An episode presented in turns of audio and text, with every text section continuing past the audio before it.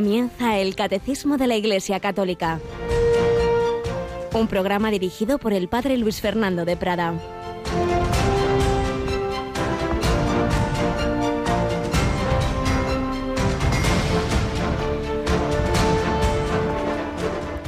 Llévame en tu compañía, donde tú vayas, Jesús, porque bien sé que eres tú la vida del alma mía. Si tú vida no me das, yo sé que vivir no puedo, ni si yo sin ti me quedo, ni si tú sin mí te vas. Alabado sean Jesús, María y José, muy buenos días. Acabamos de rezar hace unos minutos en laudes este himno tan bello. Estate, Señor, conmigo siempre sin jamás partirte, que es la vida cristiana, caminar con Jesucristo, ir en su compañía. Llévame en tu compañía donde tú vayas, Jesús. Se cuenta del Padre Rubio, que pertenecía a la compañía de Jesús en el sentido estricto y religioso de la palabra, que cuando había en los autobuses y tranvías cobrador en la parte de atrás, que eso todavía lo hemos pillado algunos, pues subió, y dice, dos billetes, y se le quedó mirando el, cobrador dice, ¿y dónde está el otro? dice, ay, perdón, que Jesús no paga. Pues sí, tenía esa conciencia tan clara de que iba siempre con Jesús. Pues también tú y yo, querido hermano, estamos llamados a eso, a vivir con el Señor Jesucristo. Quiere estar con nosotros, la Santísima Trinidad, habitar en nuestra alma, la vida eterna de la que estamos hablando, es la consumación de, más allá de contemplar cara a cara a quienes ya tenemos en el alma si vivimos en esa amistad con Dios, en esa gracia de Dios. En cambio, si tú vida no me das, yo sé que vivir no puedo, ni si yo sin ti me quedo, ni si tú sin mí te vas. Quien ha conocido a Jesús y luego pues lo deja, pues realmente lleva una vida muy triste. Nos quedamos totalmente vacíos. Por eso más que a la muerte temo, Señor, tu partida y quiero perder la vida mil veces más que perderte, pues la inmortal que tú das, sé que alcanzarla no puedo, cuando yo sin ti me quedo, cuando tú sin mí te vas, la vida eterna hemos estado viendo es la consumación de esa presencia del Señor en la vida terrena, en nuestros corazones. Pues así se lo pedimos hoy al Señor, vivir este día en su presencia con Él y con la Virgen María. Nos acompaña un día más Yolanda Gómez. Buenos días, Yoli. Muy buenos días. Y recordamos que anoche comenzábamos el primer día de la novena a la Virgen del Carmen, ¿verdad? Sí, lo rezamos después de la oración de completas, hacia las once menos diez de la noche, eh, es cuando vamos a rezar esta novena a la Virgen del Carmen. Una presencia de María en el mundo entero, en todos los continentes donde llega el cristianismo, pues los hombres se dan cuenta de, que María es su madre y, esa madre que se acerca en distintas advocaciones, la Virgen del Carmen o nuestra Señora de Quivejo. ¿Por qué lo decimos? Este domingo tenemos rosario, ¿verdad? Sí, será a las 3 de la tarde, las 2 en Canarias, y nos y bueno, vamos a rezar el Santo Rosario desde el santuario de Quivejo que está en Ruanda. Allí, en esa nación de aquel terrible genocidio que la Virgen pues ya dijo, como había dicho en Fátima, lo que podía ocurrir en el mundo, pues también había advertido de la necesidad de la conversión y, viendo que, que, de otra manera pues los hombres acabarían en un baño de sangre, como así fue. La Virgen nos pide rezar por la paz, pues nosotros en Radio María, la familia de Radio María tiene allí un estudio en ese santuario mariano, en ese lugar de apariciones reconocidas por la Iglesia y más o menos cada mes desde allí algunas religiosas rezan el rosario en español y nos unimos junto a Guinea Ecuatorial y otras naciones hispanas en ese rezo del rosario. Pues seguimos en, ese, en este espíritu, en este mes de julio, en la mitad del cual tenemos esa fiesta de la Virgen del Carmen con María, mirando al Señor, que aprovechemos este tiempo, que si uno tiene descanso o vacaciones, pues sea aprovechado para acercarse a Dios, para hacer el bien a los demás y si ya las ha tenido forzosas por el confinamiento y tenemos trabajo, pues también que lo vivamos con esperanza, con alegría. Y si vivimos situaciones difíciles, de enfermedad, de paro, etcétera, pues no nos olvidemos que el Señor y María también han pasado por todo lo difícil, pero con Él todo se hace más suave. Aprended de mí, que soy manso y humilde de corazón. Entonces veréis que me llevo suave y mi carga ligera. Así lo entendió el padre, bueno, el todavía joven Bernardo Francisco de Hoyos, que sería sacerdote solo unos meses, como seguimos viendo al ir conociendo un poquito retazos de su vida.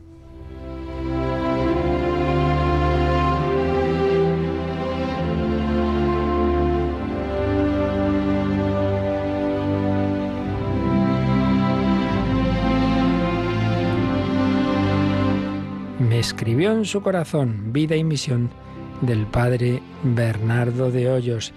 Pues nos quedábamos en que este joven estudiante de teología en Valladolid recibe la misión del Señor de dentro de sus escasos medios humanos, un jovencito estudiante que lo que tiene que hacer es eso, estudiar teología, y sin embargo el Señor le encomienda pues promover la difusión en España de esa devoción al corazón de Jesús en la forma en que medio siglo antes se había manifestado en Perelemonial, a Santa Margarita María de Alacoque, al Padre San Claudio de la Colombier, pero que en España, pues esa forma de espiritualidad, esa consagración al corazón de Cristo, esa fiesta que se había pedido, todo eso era desconocido.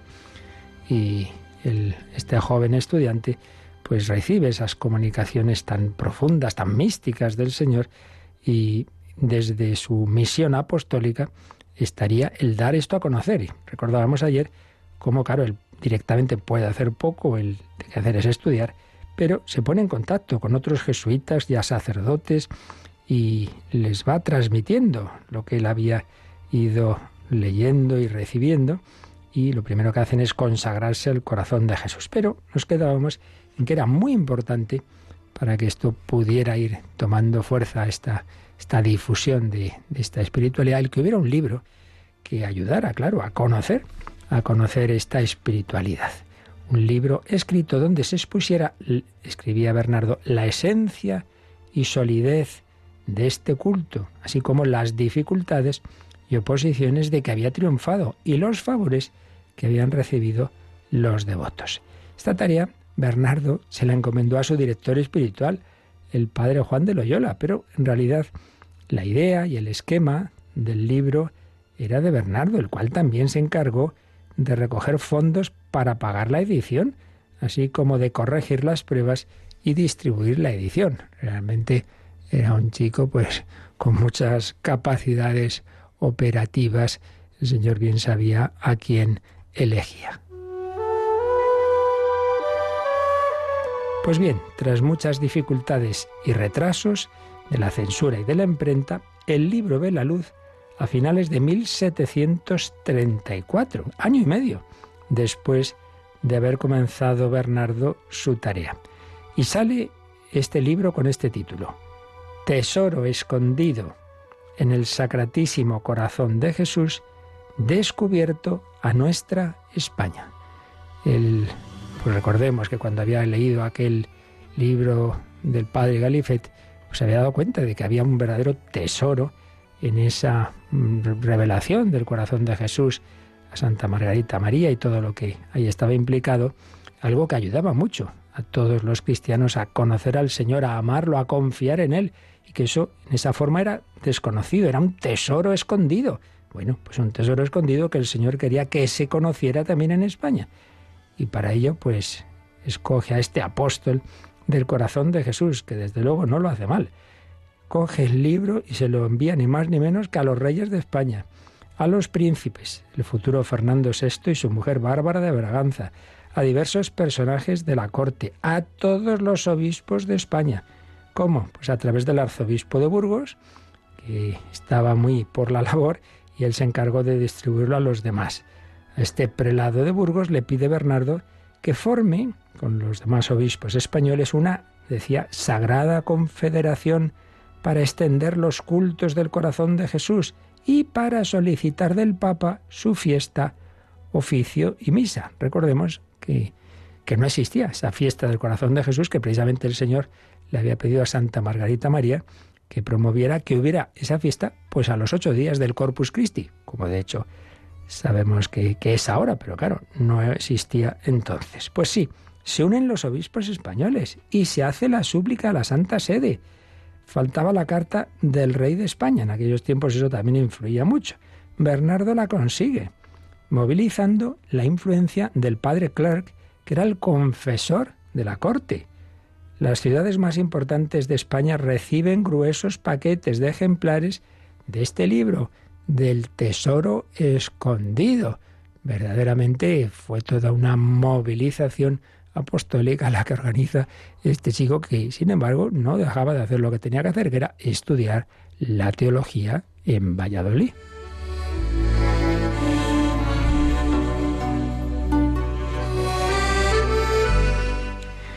Y claro, quien sí que está ya en naciones apostólicas, como era un gran misionero popular, el padre Pedro de Calatayud, pues va a propagar por millares este libro. Cuando iba dando misiones en los distintos pueblos, pues se llevaba este libro. Y así, pues con esos colaboradores que llamaba confidentes de Bernardo de Hoyos, se va extendiendo esta espiritualidad. A ellos les da la consigna de que en la predicación, en las confesiones, en las conversaciones privadas y en toda ocasión, exhorten a la devoción al corazón de Jesús. Pero también sabía que hay personas, había personas entonces, muchas entonces, que no leían, que no sabían leer. ¿Y para ellas qué hace? La campaña de las estampas. Todo es necesario. La predicación, los libros y las estampas. Hace traer de Roma estampas y también un negativo para poder reimprimirlas en España. Tantas estampas debieron de repartirse que el padre Juan de Loyola no duda en afirmar que seguramente apenas hubo lugar ni pequeña aldea en toda España donde no se adorase por este medio el corazón de Jesús.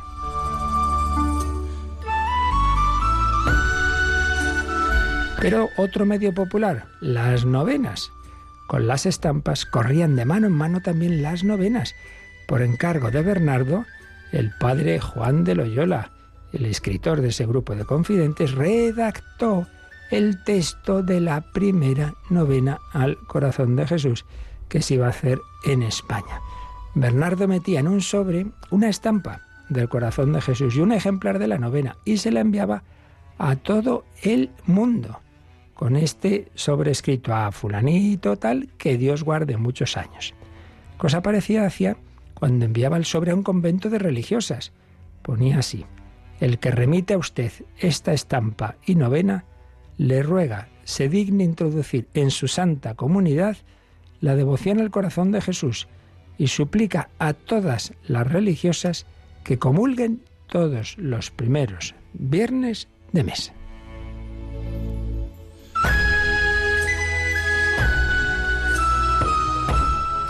Por supuesto, como esto todavía no tenía el refrendo oficial de la Santa Sede, etcétera, estas novenas se hacían en privado. Pero Bernardo soñaba ya con una novena pública y solemne para inaugurar oficialmente el comienzo del reinado del corazón de Jesús en España. Las dificultades que tuvo que superar solo Dios las sabe. Se trataba de una devoción nueva, la promovía un estudiante, a juicio de muchos lo que tenía que hacer era dejarse de promover estas cosas y estudiar nada más. Era normal que el rector, los consultores de la casa donde vivía Bernardo, pues tuviesen sus recelos. Bernardo confesó que hubo mil oposicioncillas, unas de monta y otras rateras. O sea que algunas las comprendía, que tenían su sentido, pero también, como me pasan estas cosas, había también malas intenciones en algunos casos, envidiejas, etcétera, etcétera. Y el rector de la casa donde vivía, el padre Francisco de Rábago, optó por una solución intermedia, permitir la novena, pero no en el templo, sino en la capilla de las congregaciones marianas, que estaba adosada al templo y tenía puerta directa a la calle. Una capilla que podéis visitar, la capilla de la congregación, ahí en, ese centro de espiritualidad del corazón de Jesús, en la calle Santuario Unida al Templo Nacional de la Gran Promesa, podéis ver esa hermosa capilla donde se hizo la primera novena al corazón de Jesús con toda solemnidad, predicador, chantre, cantores, músicos y calor, mucho calor, porque además de estar en el mes de junio, la capilla se abarrotaba de público, entonces no había aire acondicionados ni ventiladores, claro. La gente contribuyó con sus donativos a los gastos, de manera que las limosnas fueron mayores de lo que se necesitaba y esperaba. Aquella novena fue la que rompió el miedo de los otros predicadores, de manera que, según Bernardo, se ha abierto la puerta para que se pueda hablar francamente de la causa del corazón de Jesús en los púlpitos. Los asistentes fueron exhortados a comulgar todos los primeros viernes de mes y fueron invitados a la novena del año siguiente. Y los jesuitas de la casa, pues admiraron el suceso como milagroso y empezaron a pensar que claramente andaba aquí el dedo de Dios. Así son las cosas del Señor, empiezan de una manera sencilla, con personas que uno diría, pero bueno, este pobrecito, ¿qué va a hacer? Pues mira la que montó, porque era el Señor realmente el que quería que se conociera su amor, que los hombres también aquí en España pues confiaran en ese corazón de Cristo, se entregaran a Él, se consagraran a Él. Pues siglos después, aquí estamos nosotros. Vivimos en esa confianza en el Señor, nos entregamos a Él, trabajamos por su reino, pedimos perdón, reparación de nuestros pecados, hacemos la hora santa, la comunión de los primeros viernes, regalos del Señor, tantos que va haciendo a lo largo de la historia para profundizar en lo que ya nos dijo desde el primer momento en el Evangelio, claro está. Las revelaciones privadas no son una cosa radicalmente nueva, serían falsas entonces, sino para ayudarnos a vivir lo que ya el Señor nos ha dicho, que tanto amó Dios al mundo, que le entregó a su único Hijo, para que vivamos por medio de Él.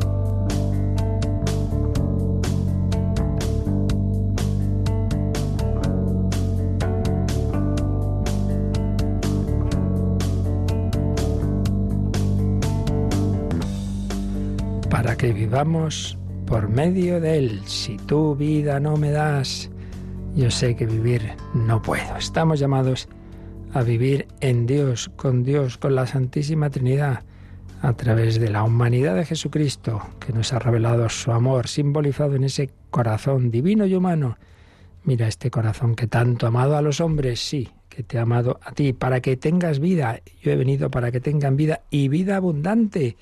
Así es, el Señor nos invita a una vida plena, una vida eterna. Pero la vida eterna, que se consuma en, tras nuestra muerte, empieza aquí, porque la vida eterna es Dios en nosotros. Por eso estamos viendo este último apartado ya, de este último artículo del credo, la esperanza de los cielos nuevos y de la tierra nueva, y ya veíamos ayer que el tener esa mirada en la eternidad de ninguna manera debe significar un mm, menosprecio de esta tierra, un despreocuparnos de lo que hay que hacer aquí, todo lo contrario, porque precisamente vamos abriendo nuestro corazón a la vida eterna con el amor a Dios y al prójimo en esta vida terrena. Y mm, la capacidad, digamos, de disfrutar de Dios en el más allá, pues precisamente se va generando al amar, al hacer el bien, en esta vida. Y por eso no podemos separar ni podemos desentendernos de este mundo. Por eso esos cielos nuevos y tierra nueva son transformación de lo de aquí. No hay una ruptura, hay transformación, transformación, perdón, pero no hay ruptura. Lo veíamos ayer con un texto de Gaudium et Spes 39, la espera de una tierra nueva no debe debilitar, sino más bien avivar la preocupación de cultivar esta tierra, esta de aquí, donde crece el cuerpo de la nueva familia humana. Debemos trabajar por el bien de nuestros hermanos aquí, pero siempre con el corazón allí, el corazón en el cielo, los pies en la tierra. Bueno, pues llegamos al último número de todo este tratado. Luego ya vendrán simplemente los números de resumen, pero así de contenidos, el último número de la primera parte del catecismo, un número muy redondo, el 1050. Bueno, todo se acaba, Yolanda. Así que vamos a leer este último número de este último apartado del, del último artículo del credo, 1050. Todos estos frutos buenos de nuestra naturaleza y de nuestra diligencia, tras haberlos propagado por la tierra en el Espíritu del Señor y según su mandato, los encontraremos después de nuevo limpios de toda mancha, iluminados y transfigurados, cuando Cristo entregue al Padre el reino eterno y universal. Dios será entonces todo en todos en la vida eterna. Y para eh, un poquito profundizar o decir un poquito más qué es eso de la vida eterna, termina este número con una cita de San Cirilo de Jerusalén. La vida subsistente y verdadera es el Padre que por el Hijo y en el Espíritu Santo derrama sobre todos sin excepción los dones celestiales. Gracias a su misericordia, nosotros también, hombres, hemos recibido la promesa indefectible de la vida eterna. Bien, pues este es, como digo, el último número dejando aparte los que luego habrá de resumen de todo este apartado, pero es así en cuanto a contenido a fondo el último número de la parte, la primera parte del catecismo sobre el credo. Y por tanto, tenemos aquí como volver al, principio, alfa y omega, principio y fin, sentido de nuestra vida. ¿Por qué nos ha creado Dios? Pues para darnos a participar su propia vida divina. Es increíble. No es, pues como en general, en tantas religiones un Dios creador, un Dios bueno, que nos pone aquí y que bueno, pues lo adoremos y, nos da a disfrutar las cosas de esta vida y luego pues, pues otras en, determinada situación eh, supuestamente de paraíso, pero bueno, a una distancia, porque claro, nosotros siempre somos criaturas, Él es el creador y bien, pues lo pasaremos mejor o peor, pero desde luego no estamos en Dios, no, no, no, no, no, no, no. El cielo revelado en Cristo es entrar en la casa de Dios, es estar en la familia, es no ser simplemente criaturas, sino hijos en el Hijo, templos del Espíritu Santo, esposos de Cristo. Esto no vale solo para las religiosas, no. El alma cristiana está llamada a desposarse con Cristo. Ya ves, el esposo, Cristo es el esposo.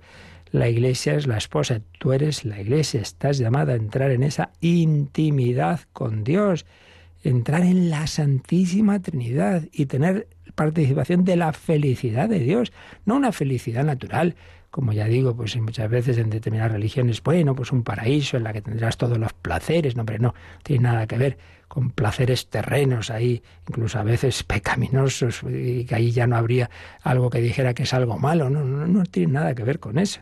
Es disfrutar, contemplar cara a cara. Nuestra alma está hecha para la verdad, para el amor, para la belleza. Y todo eso en absoluta infinitud es Dios. Llamados a eso. Y esa vida de Dios, nosotros lo llamamos la vida eterna. Eternidad no significa un tiempo que no se termina. ¿eh?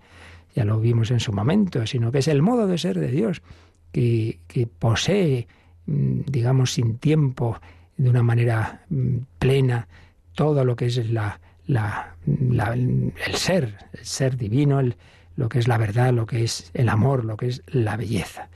Y esa vida eterna empieza aquí porque Dios quiere estar en nuestra alma. Por tanto, no hay ruptura. Y por eso hemos insistido en todo este tratado de escatología, y una y otra vez hay que volverlo a decir, muchas veces determinadas preguntas la respuesta es siempre la misma. La vida eterna depende de nuestra mm, relación con Dios, porque la vida eterna es eso.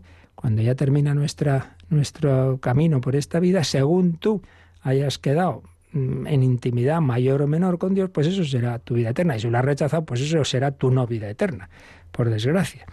Y si has quedado ahí muy justito, pues hay que, hay que acabar de purificar esa relación con Dios en el purgatorio. Por tanto, no hay ruptura, depende la vida eterna de cómo la hemos vivido aquí en esta vida terrena.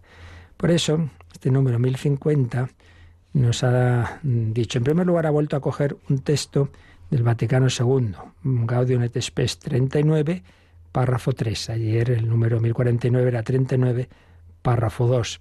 Entonces nos ha dicho que todos los frutos buenos de nuestra naturaleza, de nuestra diligencia, lo que hemos hecho en esta vida, lo que hemos promovido, el bien, la verdad, la justicia, etcétera, todas esas cosas buenas, todos esos frutos buenos, tras haberlos propagado por la tierra en el Espíritu del Señor y su mandato, es decir, no porque me dé la gana, sino movido por el Espíritu Santo y, y cumpliendo su palabra de hacer todo el bien posible, de amar al prójimo, incluido al enemigo. todos esos frutos buenos, dice, los encontraremos después de nuevo. Nada se pierde. Todo lo que se ha hecho por amor, todo eso queda. Los encontraremos después de nuevo, limpios de toda mancha, porque es verdad, todo lo que hacemos aquí, aunque sea con buena voluntad, pues se mezcla, se mezcla con nuestras limitaciones, lo he hecho por hacer el bien, pero también un poquito me, me gustaba que me alabaran, un poquito por sentirme yo bien, siempre hay una mezcla de egoísmo, de soberbia, bueno, pues todo eso se irá purificando, entonces quedará solo eso ya en pureza, los encontraremos después limpios de toda mancha, iluminados y transfigurados, cuando Cristo entregue al Padre el reino eterno y universal. Sí, todo lo, lo bueno que hayamos hecho, eso mm, no se va a perder, no se va a perder. ¿Y entonces qué va a ocurrir en esa plenitud final? Que Dios lo será todo en todos. Es una expresión de San Pablo en su primera carta a los Corintios, capítulo 15, versículo 22, que por cierto recuerdo, los que habéis ido siguiendo todas estas catequesis fielmente, pues lo sabéis, pero lo volvemos a recordar, que si hay que buscar un capítulo del Nuevo Testamento, eh, de San Pablo en particular, que hable de estas verdades de la vida eterna, es este, el capítulo 15 de la primera carta a los Corintios, particularmente sobre la resurrección. Recordemos que son dos artículos del credo sobre estas verdades. El que estamos acabando ahora, creo en la vida eterna, pero el anterior, el undécimo, es creo en la resurrección de la carne. Y ese tema de la resurrección lo trata San Pablo sobre todo en este capítulo 15 de su primera carta a los Corintios. Y ahí es donde tiene esta preciosa expresión. Dios lo será todo en todos. Es decir, la vida eterna, repito, no es un paraíso terrenal Dios muy lejos y nosotros aquí pasándolo bien. No, es estar en Dios. Eso no quiere decir panteísmo. La criatura seguirá siendo criatura. No, no, se, diluye como si, como si entrara el, café, la leche, el, el, azúcar, todo lo mezclas y ya está todo. No, no es eso. No es el panteísmo, no es una disolución impersonal no sé qué energía, estas cosas de la nueva era, este estilo orientalista, este. No, no, no es eso. Eh, cada uno sigue siendo cada uno. Teresa de Jesús seguirá siendo eso. Teresa de Jesús distinta a Teresita y distinta a Ignacio, pero todos en Dios, todos en ese océano infinito del amor de Dios. Eso significa que Dios lo será todo en todos. Y como Dios es Trinidad, y entramos en la Trinidad a través del Hijo hecho hombre, por eso este número termina con esta cita de San, Cirilo de Jerusalén. La vida subsistente y verdadera, ¿cuál es? Es el Padre. Dios, el Padre tiene vida en sí mismo, el Padre no procede de nadie. El Padre es la fuente de la eternidad. Del Padre procede eternamente el Hijo, ¿eh? eternamente. Aquí nos hacemos un lío. Como entre nosotros, claro, primero existe un Padre que luego tiene un Hijo, pensamos que así es en Dios. No, no, no. Eternamente el Padre es Padre porque eternamente de Él procede el Hijo y eternamente del Padre y el Hijo procede el Espíritu Santo. Pero es así es, esa vida divina tiene una fuente, una fuente sin, sin otro origen, origen sin principio que es el Padre. Luego el Hijo que procede de esa fuente que es el Padre y el Espíritu Santo del Padre y del Hijo. Pues esa vida subsistente y verdadera que es el Padre por el Hijo y en el Espíritu Santo se nos comunica a nosotros, se derrama sobre nosotros nos da los dones divinos, los dones celestiales. Por eso hemos dicho que estamos llamados a vivir ya el cielo en la tierra, en la limitación, en el dolor, sí, sí, pero la persona que vive en Dios, el, alma realmente consagrada al Señor, pues ya tiene el cielo en su corazón. Por eso, gracias a su misericordia, decía San Cirilo, nosotros también, que somos hombres, hemos recibido la promesa indefectible de la vida eterna tenemos ya en las arras de esa vida eterna. Tenemos a Dios en nosotros. Y eso es cuando hemos recibido mm, por primera vez esa vida eterna. El camino ordinario es el bautismo. El bautismo nos ha metido ya en la familia de Dios. Yo te bautizo en el nombre del Padre y del Hijo y del Espíritu Santo. Significa yo te meto en ese océano de Dios, yo te empapo del agua, no solo de esta agua material con la que te bautizo, sino del agua del Espíritu Santo, de la vida de Dios. Por eso, Yolanda, vamos a leer el 1709, que aquí nos sugiere el catecismo, que es un número de, la, tercera parte del catecismo, justo al inicio de la tercera parte sobre la moral. La moral cristiana se basa en lo que somos y que somos hijos de Dios. Vamos a leerlo. 1709. El que cree en Cristo es hecho hijo de Dios. Esta adopción filial lo transforma dándole la posibilidad de seguir el ejemplo de Cristo.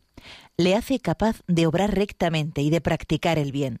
En la unión con su Salvador, el discípulo alcanza la perfección de la caridad, la santidad. La vida moral, madurada en la gracia, culmina en la vida eterna, en la gloria del cielo. Es un número importantísimo, porque cada uno debe actuar conforme a lo que es. El perro actúa perrunamente, el mono pues monamente, bueno, el hombre humanamente y el hombre hijo de Dios divinamente. Por eso, lo que sería imposible, pero ¿cómo va el ser humano a amar a Dios y al prójimo incluso dando la vida y siendo capaz del martirio, pues hombre, por las propias fuerzas no, pero si tienes en ti la gracia divina, tienes la fuerza de Dios, si tienes el amor de Dios, si tienes el corazón de Cristo, entonces podrás amar al modo de Cristo. Por eso San Pablo dirá, no soy yo quien vive, es Cristo quien vive en mí. Y podríamos parafrasear, no soy yo quien ama, es el corazón de Cristo quien ama en mí. Entonces será posible actuar al modo que Cristo nos pide si tenemos a Cristo nosotros, si no, no, claro. Por eso es tan importante cultivar la vida espiritual. El germen de la misma es esa gracia que recibimos en el bautismo, ya nos da ese inicio de la vida divina, ya somos hijos de Dios. Bueno, sí, también es hijo de sus padres el bebé, pero claro, tiene que madurar, tiene que crecer. Y entonces hay que cultivar esa vida, hay que también alimentarla. Por eso vienen los demás sacramentos, hay que comulgar, hay que reparar las heridas con la confesión, hay que recibir la palabra de Dios, porque no solo de pan vive el hombre, etcétera, etcétera. Entonces esa adopción filial va transformando al hombre y le va dando la capacidad de seguir el ejemplo de Cristo, si no, no podemos. Le hace capaz de obrar bien, de practicar el bien en unión con su Salvador. Entonces sí podemos llegar a esa santidad. Y entonces, esta última frase del 1709, la vida moral, la acción buena en esta vida, madurada en la gracia de Dios, culmina en la vida eterna, en la gloria del cielo. ¿Veis? No hay ruptura. Lo que tú hagas aquí, movido por el Espíritu Santo, es lo que va preparando tu corazón para disfrutar de ese amor de Dios que tú aquí ya estás practicando en la vida eterna. El cielo para ti, si aquí dejas que el Señor transforme tu corazón y haga de él un cielo y a través de ti vaya generando el cielo, siempre con las limitaciones, repito, de esta vida, pero que va haciendo poco a poco esa, ese, ese ámbito de amor que convierte nuestra vida y nuestras familias y nuestras comunidades en el cielo, en la tierra.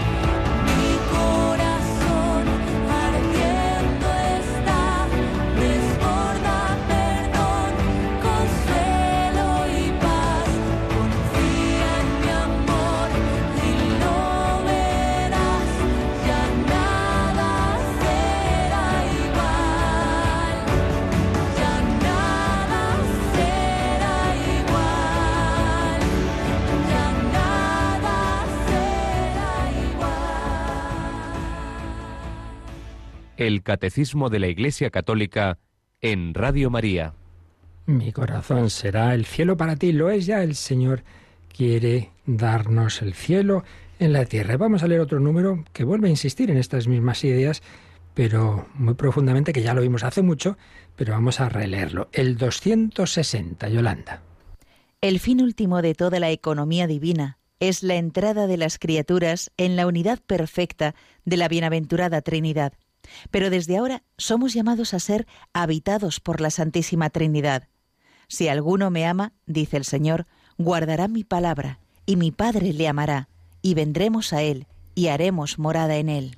Y esta idea de la inhabitación de la Santísima Trinidad la profundiza en ella con una cita de una religiosa que cuando se escribió el catecismo era Beata, la Beata Isabel de la Trinidad, ya está canonizada, Santa Isabel de la Trinidad. Leemos este párrafo que pone aquí el catecismo. Dios mío, Trinidad que adoro, ayúdame a olvidarme enteramente de mí misma para establecerme en ti, inmóvil y apacible, como si mi alma estuviera ya en la eternidad.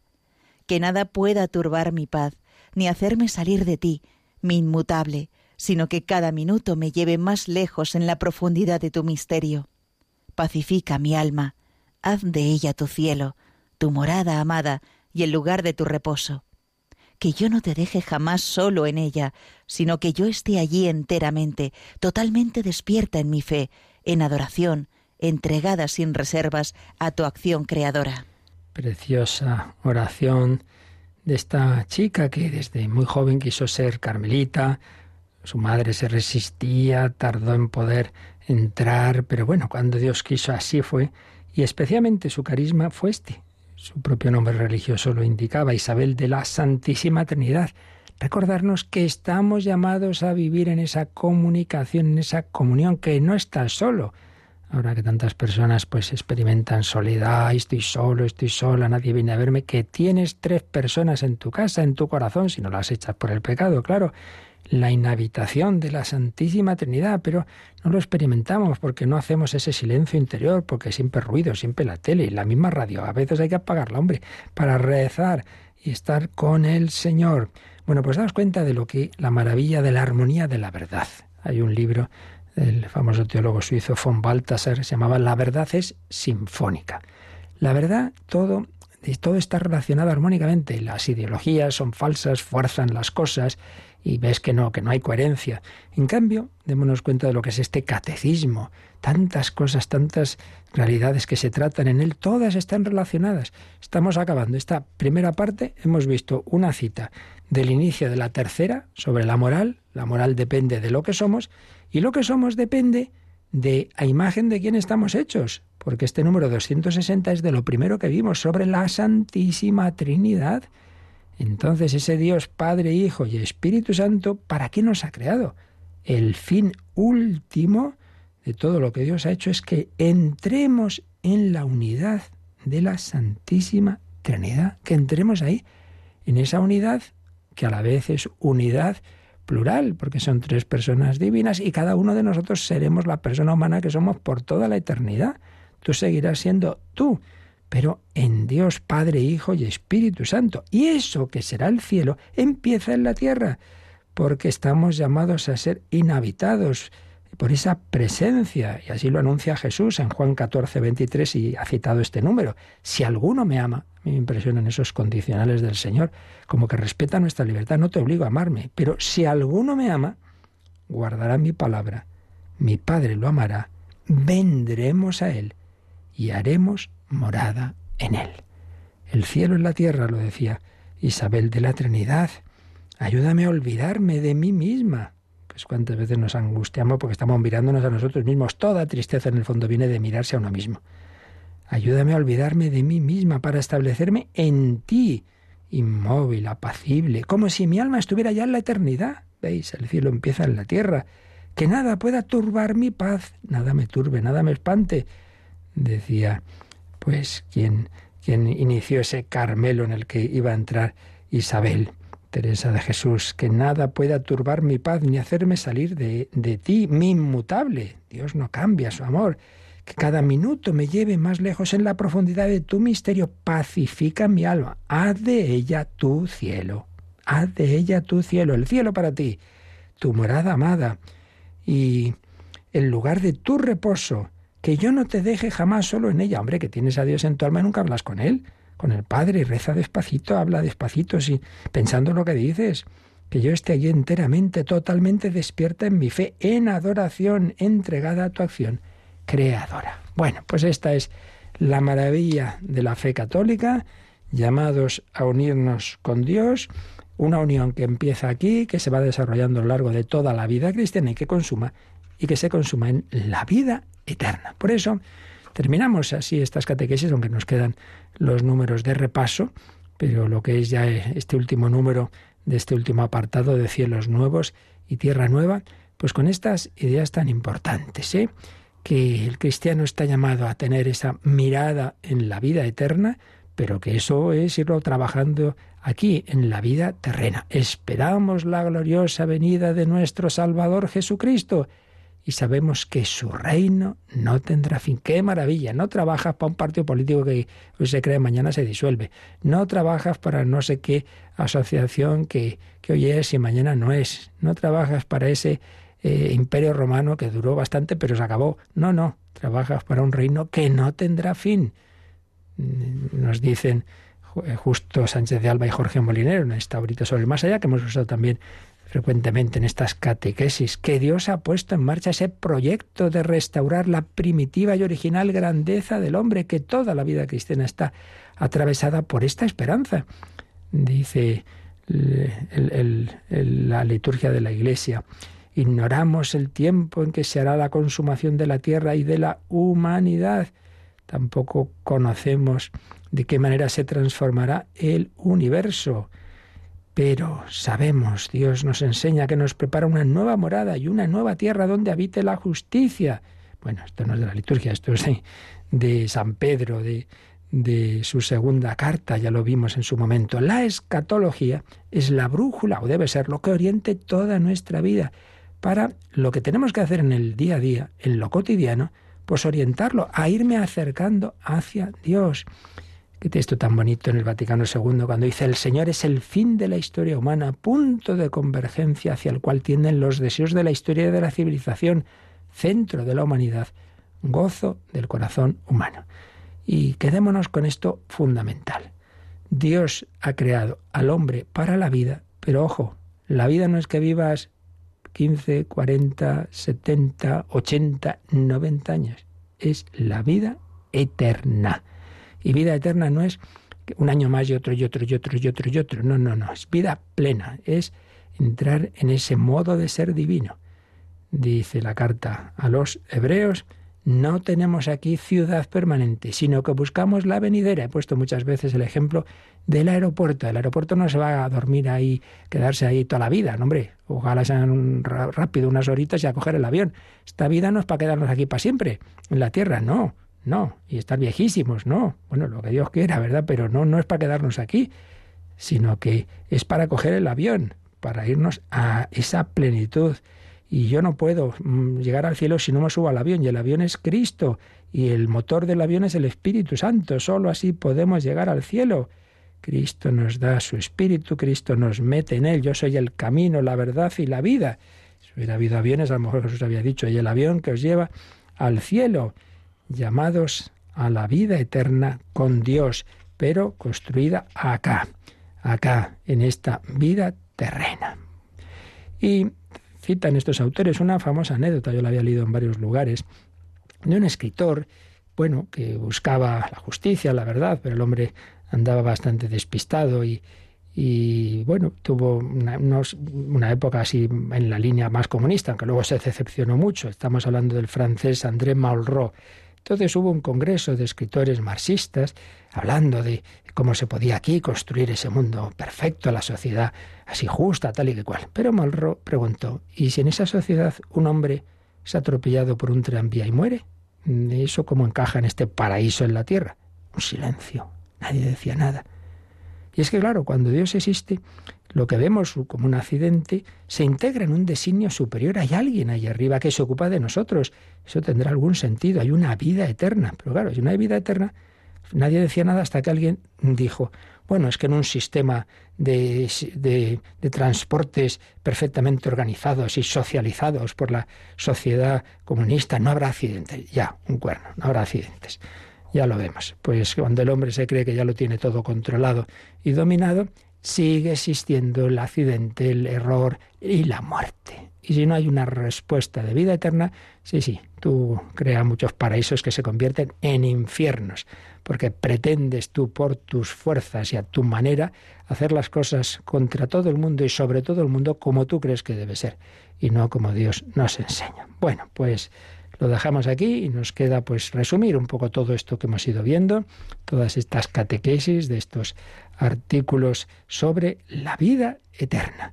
Dejamos unos momentos pues para dar gracias al Señor y, y no olvidarnos de que todo empieza por la resurrección de Cristo. Él ha, ha, entrado, ha asumido nuestro dolor, nuestra limitación, nuestra muerte, pero lo ha vencido con la resurrección y así nos ha abierto las puertas del cielo. Pues en esa esperanza esperamos, valga la redundancia, también participar de esa vida eterna que comienza en la tierra. Y también es el momento para vuestras consultas que ahora nos recuerdan cómo podéis enviar. Participa en el programa con tus preguntas y dudas. Llama al 91005 9419. 91005 9419. Puedes escribir un mail a catecismo arroba radiomaria.es o escribirnos un mensaje al teléfono de WhatsApp 668 594 383 668 594 383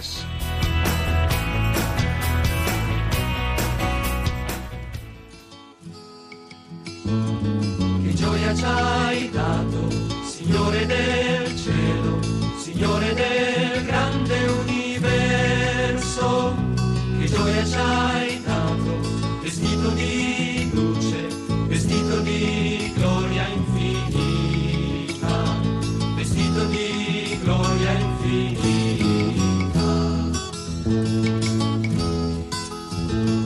Vederti risorto, vederti Signore, il cuore sta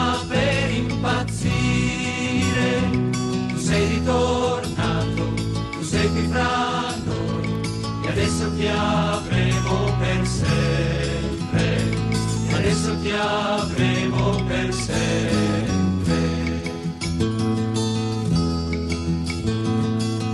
Chi cercate donne qua giù, chi cercate donne qua giù, quello che era morto non è qui.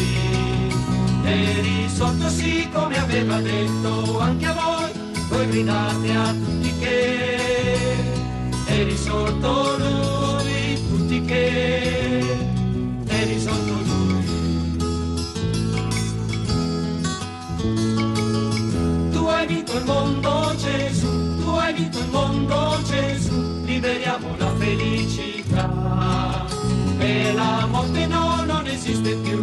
vinto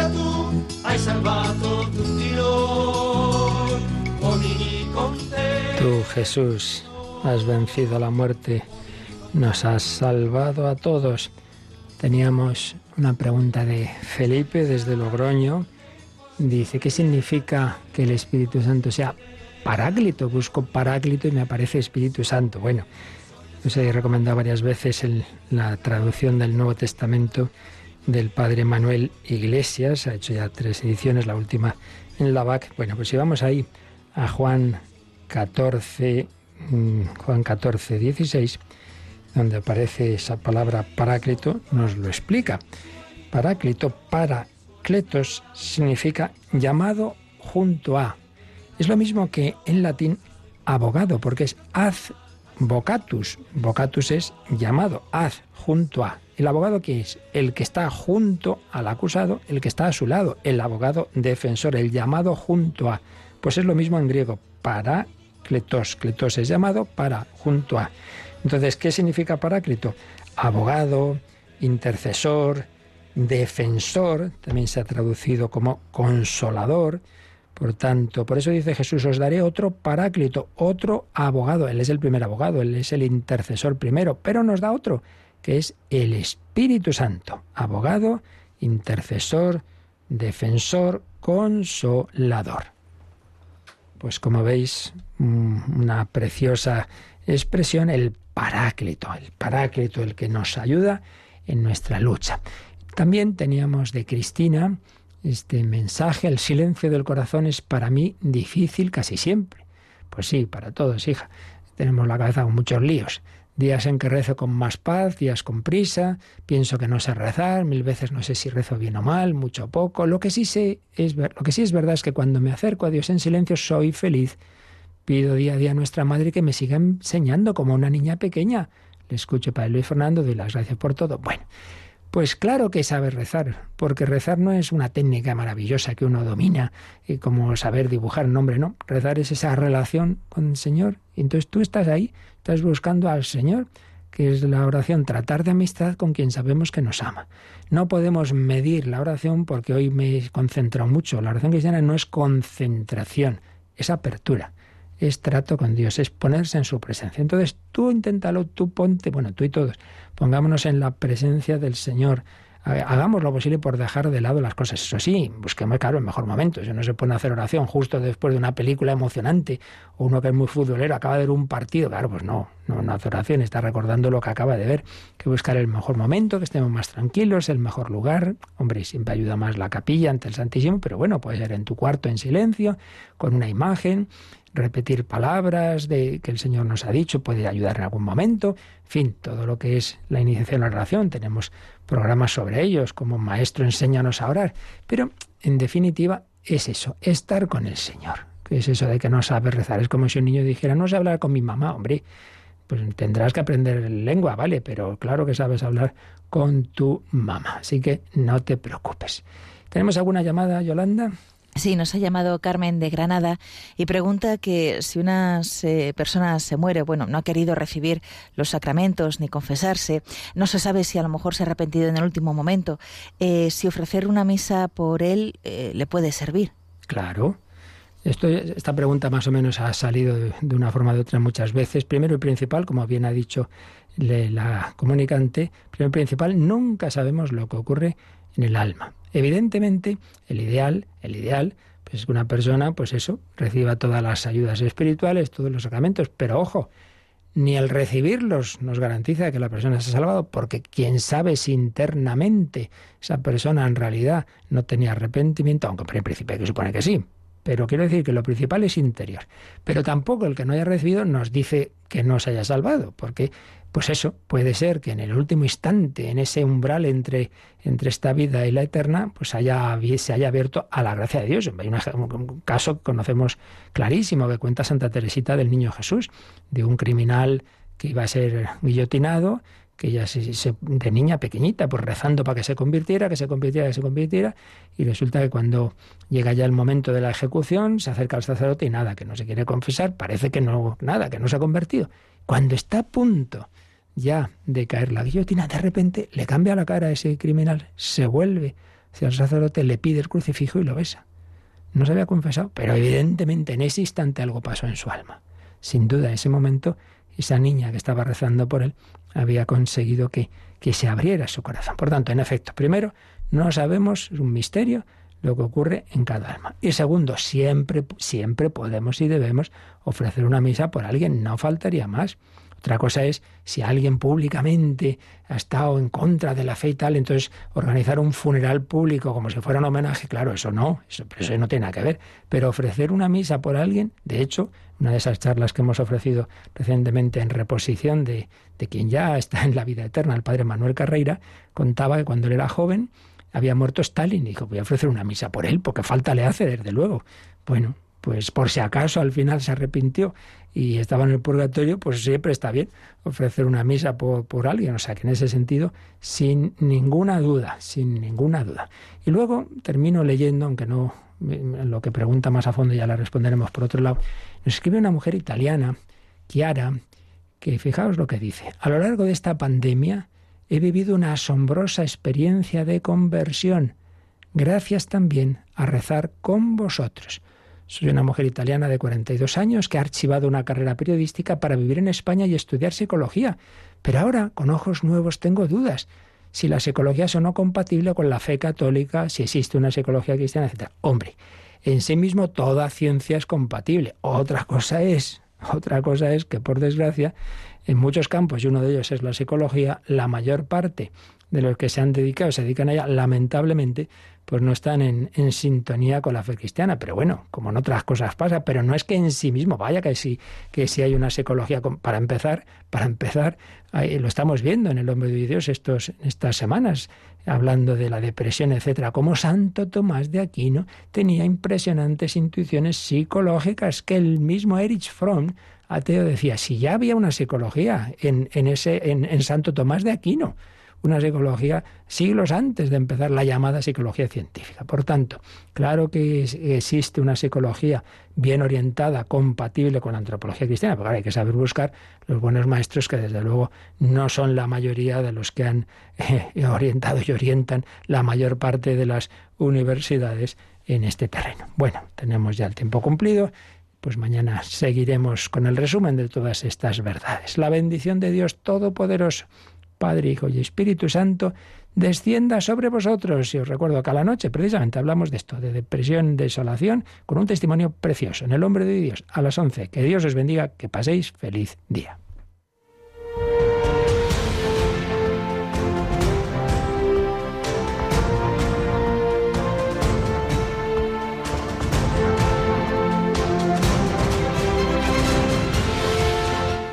Han escuchado en Radio María el Catecismo de la Iglesia Católica.